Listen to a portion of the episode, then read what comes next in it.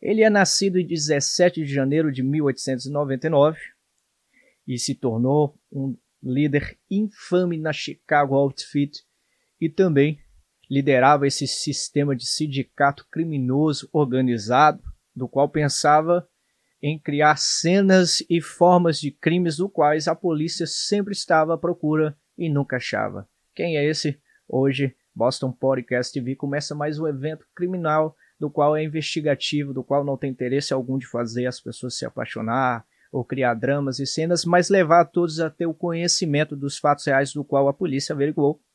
E também quero dizer, essa série é bem bacana porque nós temos tido um imenso feedback das pessoas que gostaram do nosso primeiro eventual, principalmente os nossos amigos que são assinantes do Spotify e que também gostou da série falando sobre Rodney Alcala e também muitos não conhecia. Estúdio Boston Podcast TV começando mais uma série investigativa baseada em fatos reais, também tirado, baseado não só em fatos reais, por assim dizer, mas tirado totalmente do site do FBI. Não temos interesse de drama, de fazer você se apaixonar, mas gostaria de dizer, participa conosco, clica no sininho, dá like, comenta aí e diz aí qual o evento que marcou não só a nação estadunidense, mas que foi investigativa do qual você gostaria que comentasse, falasse, trouxesse todo tipo de provas reais. Fica conosco. Desde já, meu muito obrigado. Quem foi Al Capone? Al Capone foi um líder, um gangster que chegou a, a se tornar líder infame da Chicago Outfit e que criou um sistema inovador que já existia não só de sindicatos de crime que promovia em cassinos ilegais, prostituição, venda ilegal de bebida alcoólica que ainda era proibida, que iniciou em 1819 pela lei seca dos Estados Unidos, ele teve uma ideia imensa. Agora ele queria não só governar os Estados Unidos, Chicago, ele queria reinar também em Canadá e queria transportar isso para os outros países da Europa era uma ideia inicial, mas vamos falar, de fato, de onde saiu Scarface, ou melhor, Al Capone. Al Capone nasceu em 17 de janeiro de 1899 na cidade de Nova York. E por incrível que pareça, muitos gangues, principalmente daquele período, no qual efetivou vários marcos históricos criminais na nação estadunidense, nos estrondosos anos 20, Incrível que pareça, Al Capone não nasceu de uma família pobre. Seu pai, Gabriele, chegou da Itália em 1894. Chegou de Nápoles, desceu em Brooklyn, Nova York, cidade do qual Al Capone nasceu, e eventualmente era uma família de muito respeito. E Al Capone cresceu não só vendo o respeito da sociedade pelo seu pai, como também um dos seus irmãos, né?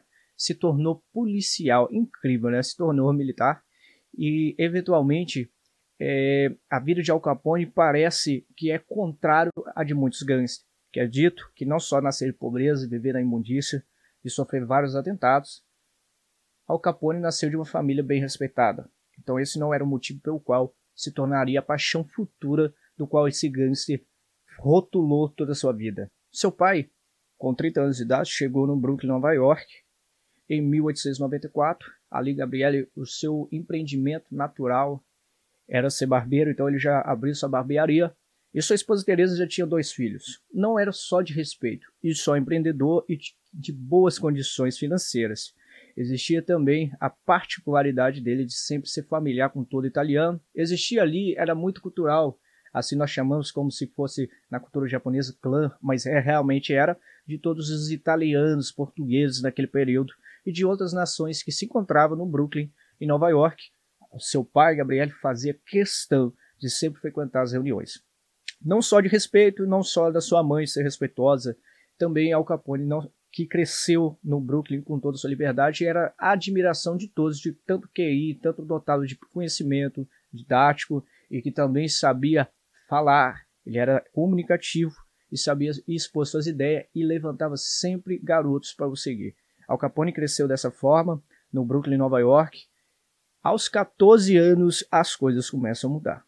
A escolaridade brutal, inadequada e vinda de uma ideia católica e assediada pela vida violenta, aos 14 anos de idade, isso acabou arruinando a vida de Capone, que agora agrediu sua professora em sala de aula e foi expulso da escola.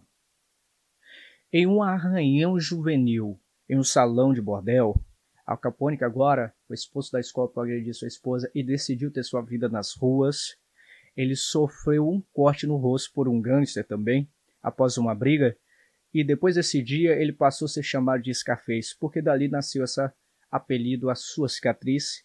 E logo então, desde aquele dia, Al Capone começou a sempre tirar fotos e mudar a face do seu rosto, sempre escondendo onde estava a sua, cicatriz, sempre afirmando, dizendo que ele sempre gostava de tampar para o mundo essa cicatriz, porque ele não gostava que o mundo percebesse os seus esquemas de brigas, de lutas, e principalmente as suas marcas criminosas. Para ele, aquilo foi uma cicatriz de um evento criminoso e que para ele era muito necessário sempre tampar o seu rosto. Assim nasceu o nome Scarface. Torril mudou-se de Nova York, Brooklyn, para Chicago em 1909. Nesse período, a ideia era de que ele trabalhasse em um sindicato criminoso que trabalhava em bordéis. E nesse período, ele resolveu convidar o seu novo integrante, Capone, para trabalhar com ele. Aonde? Em Chicago. Então a vida de Capone agora muda, porque antes, agora que ele já trabalhava para os James Street Boys do Rio, agora ele mudou para Five Points Gang. A vida de Al Capone agora começa a mudar, porque agora ele tem a chance de trabalhar em algo que é totalmente sigiloso. Então sairia de brigas de rua, brigas de bordéis, para um sistema onde vendia não só prostituição, mas todos os tipos de drogas, de coisas ilícitas. Mas muitas coisas mudariam daqui diante nesse período. Havia rumores naquele período que Capone e Frank Allen haviam matado Big Jim Colosimo, que era o chefe de Torrio. Abriu-se o caminho totalmente para Torrio, que agora se tornou o grande chefe desse novo sindicato em Chicago. Em 1918, Al Capone conheceu a irlandesa Michael Glynn, e logo se casou-se. A sua vida teve um hiato agora e ele estabeleceu-se como guarda-livros. Porém, isso não durou muito tempo, pelo fato que o pai de Mai logo veio a falecer e ele logo voltou a trabalhar para o seu antigo chefe, John Torrio. Capone e Mai tiveram filhos juntos, chamado Sunny, e as suas vidas sempre unidos até o final de seus dias. Logo quando Capone morreu, a sua vida em si como Gans sempre foi preservada por Mai. Após a 18ª emenda entrar em vigor, nasceu novamente em 1919 a Lei Seca, retornando depois de mais de 100 anos em vigor no país não só o alto consumo como a venda de bebidas alcoólicas, porém isso acabou abrindo um caminho imenso para os gangsters naquele período, principalmente em Chicago, onde foi visto como um esquema super lucrativo a venda de bebida ilegal. Em 1925, após um atentado de morte, John Torrio resolveu se aposentar. Agora ele pensou, convidou todos os seus gangsters e disse que, dali em diante, o chefe da máfia seria Al Capone. Ou melhor, Scarface. À medida que o seu nome crescia, de forma eminente em todo o país e nos jornais, Al Capone também tinha sempre a ideia de andar desarmado. Para ele, isso era sua marca principal. Porém, como gangster, ele nunca andava com menos de dois capangas. E quando entrava no carro, ele sempre ficava no meio, onde o, sempre tinha um gangster do lado direito, do lado esquerdo, fazia sanduíche, porque ele dizia que a sua aventura ia andar de noite, nas sombras, mas ele era sempre bem procurado. Porque nesse período, as fronteiras foram se abrindo, e agora ele começou um novo esquema. Ele e seu amigo Frank Ali, que também é dito que ter participado do assassinato de Big Jim Colosimo, este mesmo que também era um braço direito a mais de Johnny Torrio, eles agora começam não só a venda, mas o transporte por todo o país de uísques ilegais. Saía de Nova York e esse período era uma acessão eminente dos gangsters, porque a polícia, o FBI, precisou começar a investigar. Agora, nesse período, o Boreal foi convidado, né? o FBI passou a investigação, porque se as polícias da cidade não conseguiam parar, o FBI foi solucionado como a ideia inicial investigativa. Porque naquele período era muito. Havia internet, não só a internet, esse fato, mas também era muito menor a possibilidade de descobrir fatos tão escondidos, locais, cidades, roupas, assassinatos. Era uma dificuldade imensa. Então a cidade não encontrava em si outra forma senão convidar o FBI para passar a investigar. E os fatos se iniciaram, porque agora a vida novamente de Al Capone começou a ter limitações.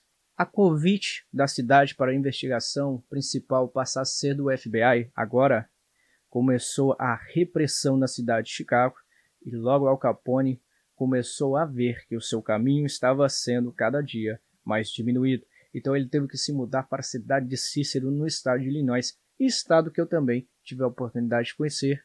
Agora era sua nova vida. Com a ajuda de seus irmãos Frank Salvatore e Ralph, Al Capone agora se infiltrou no governos da cidade e também na polícia. Agora ele não governava só bordéis e só sistemas pejorativos e criminosos da cidade. Ele também fazia participação diariamente no sistema de governo e também sob investigações policial. Agora que Al Capone administra o sistema político, governamental, também militar da cidade de Cícero, no estado de Illinois, Al Capone começa mais uma série de crimes, do quais ele começa não só a ameaçar, mas também fazer com que pessoas que eram opositores de outros partidos políticos e também de outros gangues comecem a desaparecer pela cidade. Capone amava manter o seu temperamento segredo. Porém, agora seu amigo Jack Guzik foi terrivelmente agredido por um bandido e Capone não se calou. Capone rastreou o bandido até que o assassinou com vários tiros em um bar. Porém, ele fugiu da cena mais uma vez e tampou todos os holofotes possíveis. Não havia como incriminar, mas essa situação trouxe vários holofotes que ele nunca esperava. E daí começou vários alardes em cima da vida criminosa de Al Capone. A trilha de contrabando de uísques ilegais de Nova York a Chicago não só crescia, tornava cada dia Al Capone e o seu aliado Franchiari homens milionários da época. Segundo a apreensão da época, a polícia também dizia, e isso também saiu em todos os jornais naquele período, que naquele mesmo período Al Capone possuía mais de 130 milhões de dólares guardados. Eram milionários naquele período os gangsters mais volumosos em questão não só de dinheiro, mas também de alto consumo e venda ilegal. Existia a possibilidade de eles ter mais de seis cidades totalmente forjadas, com bebidas, drogas totalmente estampadas, e do qual eles forneciam para várias cidades do país. Tornando assim não só milionário, agora mais uma vez teve um evento que marcou a vida de Al Capone.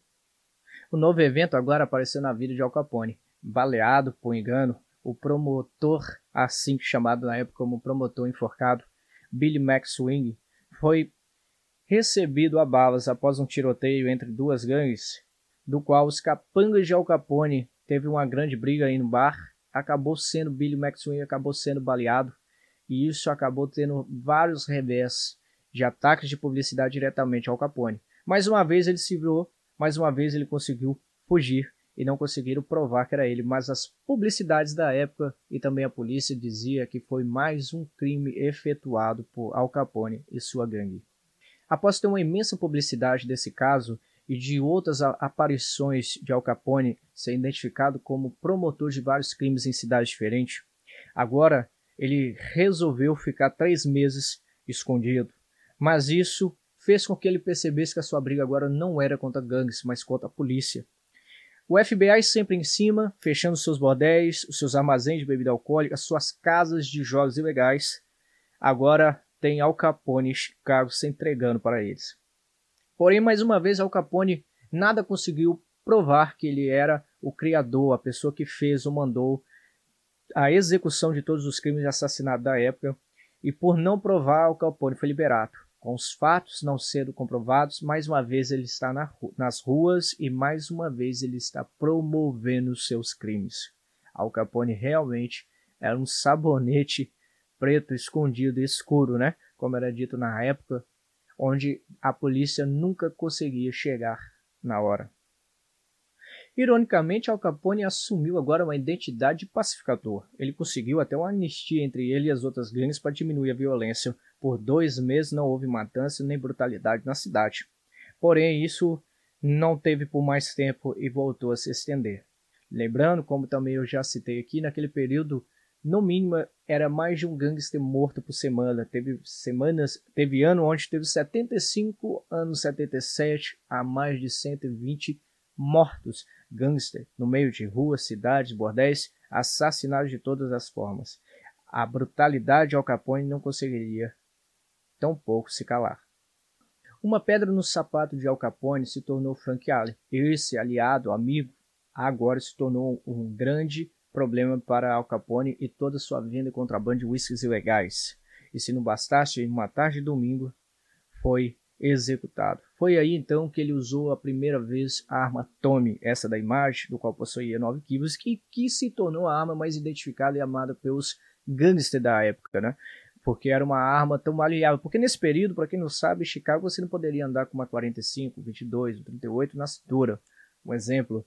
Porém, essa arma, essa como se fosse é uma submetralhadora na época e que também é até hoje, essa submetralhadora era possível de se andar. Então se tornou uma arma do qual foi dito por Al Capone, uma arma maravilhosa de se transportar.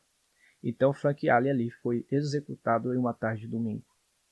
Com a morte de Frank Allen, agora novamente Al Capone tem que voltar a lidar com gangster. E novamente ele volta a lidar com gangster que deu problema para ele durante anos chamado como Bugs Moran, esse que era líder da Northsiders, passou novamente a dar problemas para Al Capone e todo o seu sistema de vendas de whiskies legais. Moran já havia tentado assassinar o seu amigo Jack McGurn. Agora, Jack Al Capone decide que tem que tirar a vida de Moran da, do seu caminho e da venda de whiskies legais. Então, é aí que eles resolvem executar um dos massacres mais horrendos da nação estadunidense, que é o massacre de São Valentim.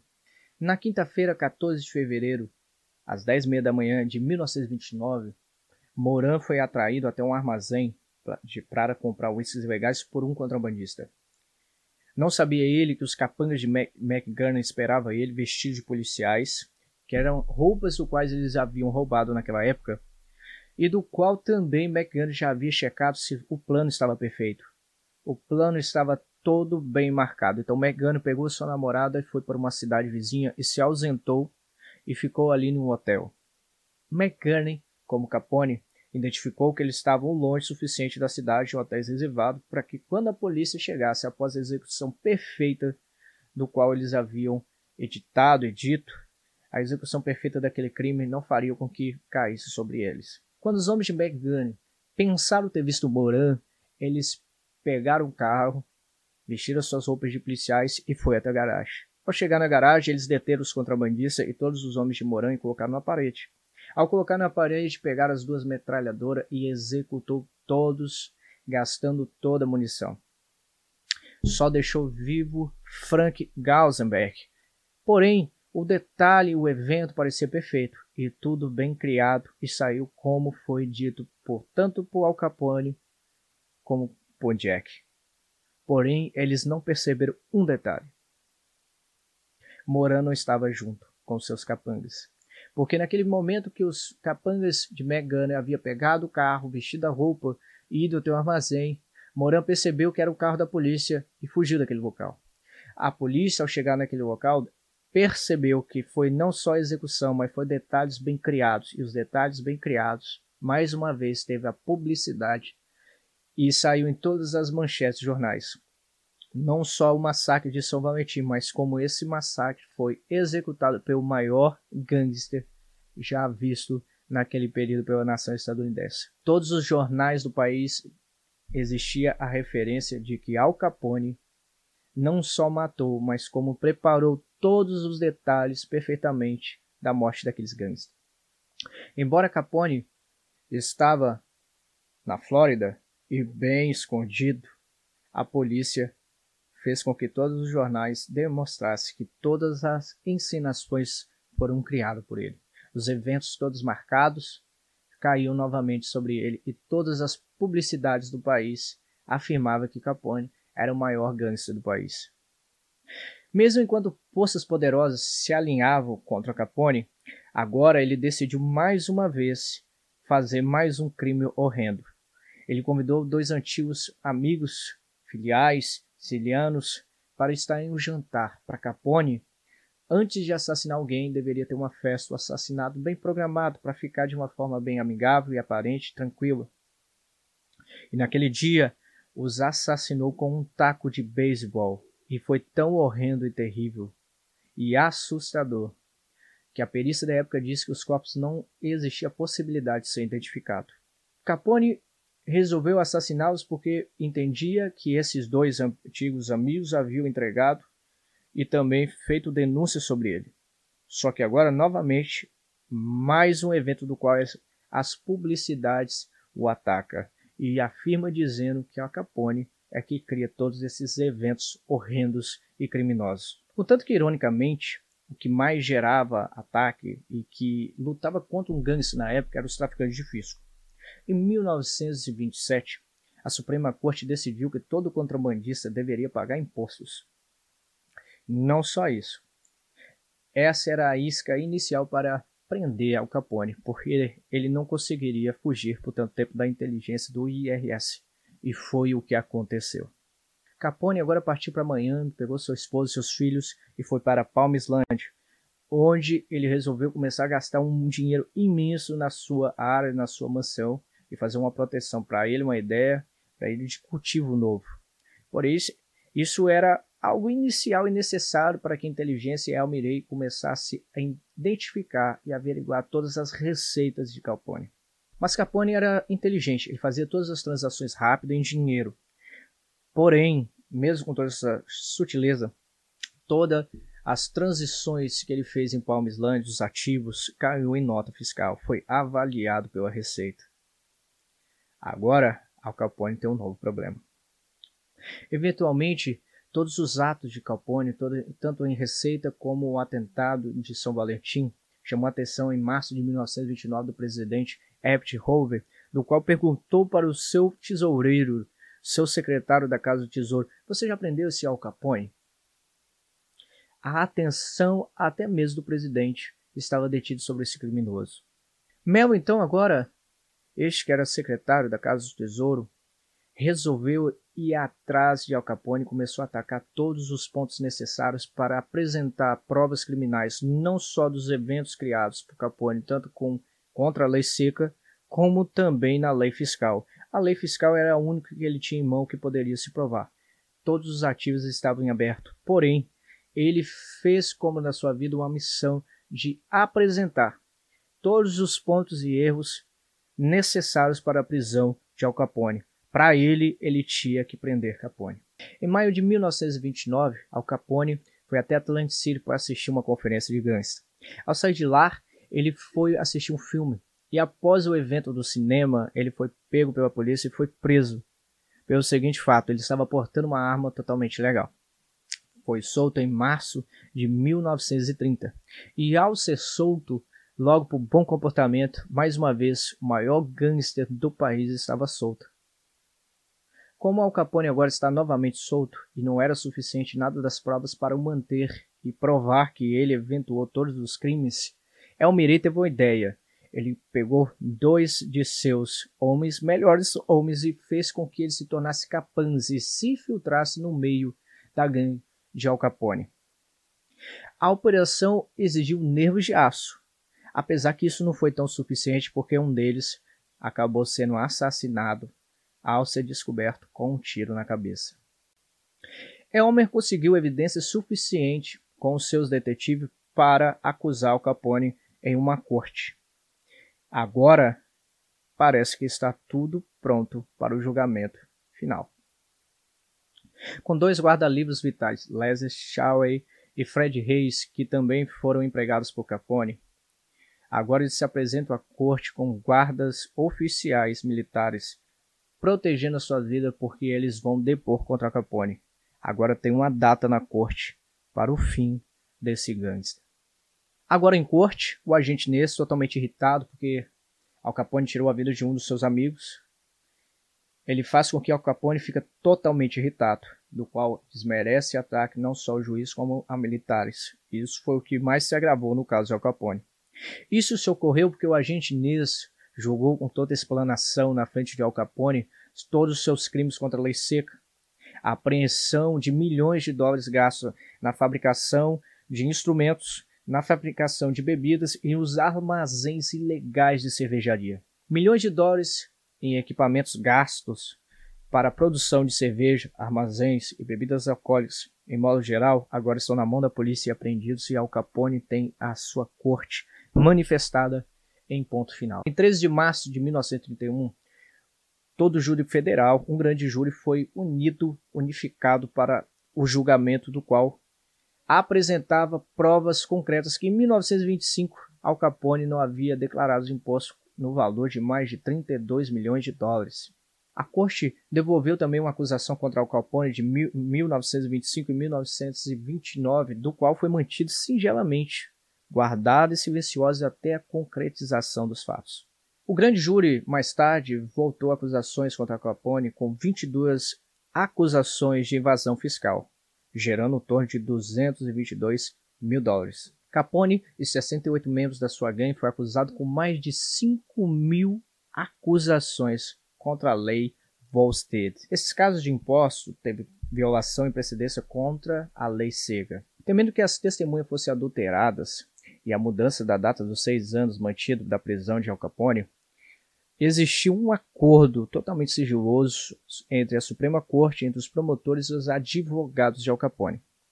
Isso fez com que, quando a imprensa soubesse, ficasse totalmente irritados e lançasse isso de uma forma horrenda, não só contra a Suprema Corte, mas também contra Al Capone pelos imensos crimes criados. As notícias se espalharam e as pessoas se unindo junto com todos os jornais fizeram que eles tivessem um grande alarde, pedindo que a grande apreensão dele não tivesse mínimos anos, mas sim vários anos de detenção pelo fato que se comprovava, foi detido e as apresentações e crimes estavam expostos. Porém, Al Capone era super confiante que ele teria apenas 5 anos de detenção. Em 6 de outubro de 1931, 14 detetives fez a escolta de Al Capone até o Tribunal Federal. Caramba, esse gangster era terrível. 14 detetives fizeram isso. Ele estava vestido com um terno de sarja azul e mantinha sempre o seu anel principal no dedo mindinho e com várias joias sobre o corpo espalhafastosas. Ele ia confiante mais uma vez que não seria detido por muito tempo.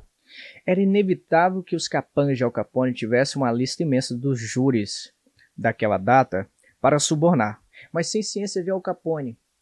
Porém, o juiz Wilson, ao entrar no Tribunal Federal, fez com que trocasse todo o júri, sem ciência de ninguém e de algo jamais visto, e do qual marcou a história americana. Capone e seu advogado ficaram chocados. O júri foi isolado à noite para que a turma de Capone não ficasse ciente, e isso fez com que todos ficassem assustados. Durante o julgamento, o advogado George Johnson fez com que a ideia de que Capone, uma fala que ele gostava sempre de dizer que ele era uma espécie de Robin Hood, caísse por terra. E que isso era uma mentira e falou zombando, porque como ele é, assim afirmava George, como ele é um tão sonhado Robin Hood, se ele gasta milhões com ele, com dinheiro, com bebida, com as coisas espalhafatosas, porém não faz isso com emprego, com pessoas tão pouco, com os pobres. E como ele acumula tanto dinheiro, disse George, e afirmou como ele tem tantas coisas guardadas dessa forma sem ser declaradas. Ele é um criminoso, não é qualquer. Após nove horas de instruções, no dia 17 de outubro de 1931, Al Capone foi acusado e culpado de vários crimes de invasão fiscal. O juiz Wilkerson o condenou a 11 anos de prisão e não só isso, 50 mil dólares de multas e mais 30 mil de multas a serem pagas de custas judiciais. E não só isso, ele negou todas as fianças dessa vez. Ele tinha certeza que precisavam deter Al Capone. Em agosto de 1934, ele foi transferido de Atlanta para a prisão de Alcatraz, isso mesmo, na Califórnia. Seus dias de privilégio foram embora, agora preso no Alcatraz em São Francisco, e também o privilégio de cartas era minimizado. Não só cartas, meios de contato, tudo foram tirados de benefícios direto com Al Capone. No entanto, a sentença de Capone foi diminuída para seis anos e meio por novamente ele teve bom comportamento na prisão. Capone morreu aos seus 48 anos no dia 25 de janeiro de 1947 após uma parada cardíaca.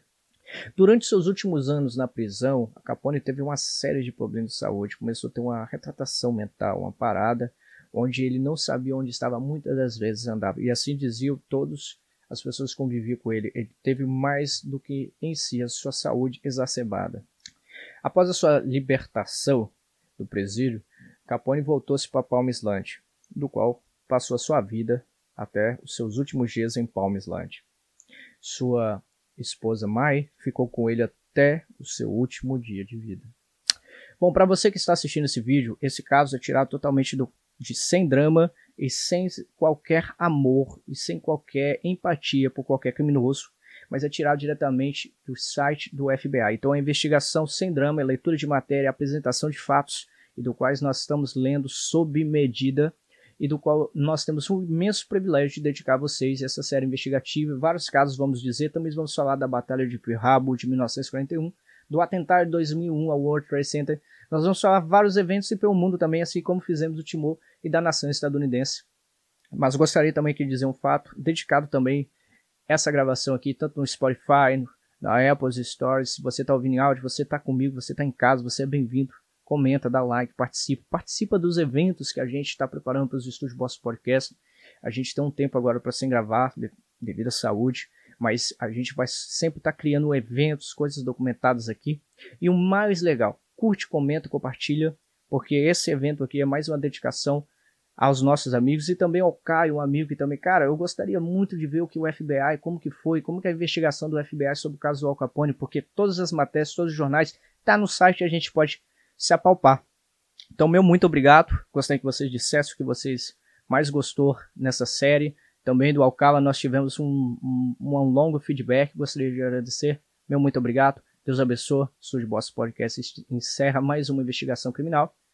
Grande abraço. Até breve.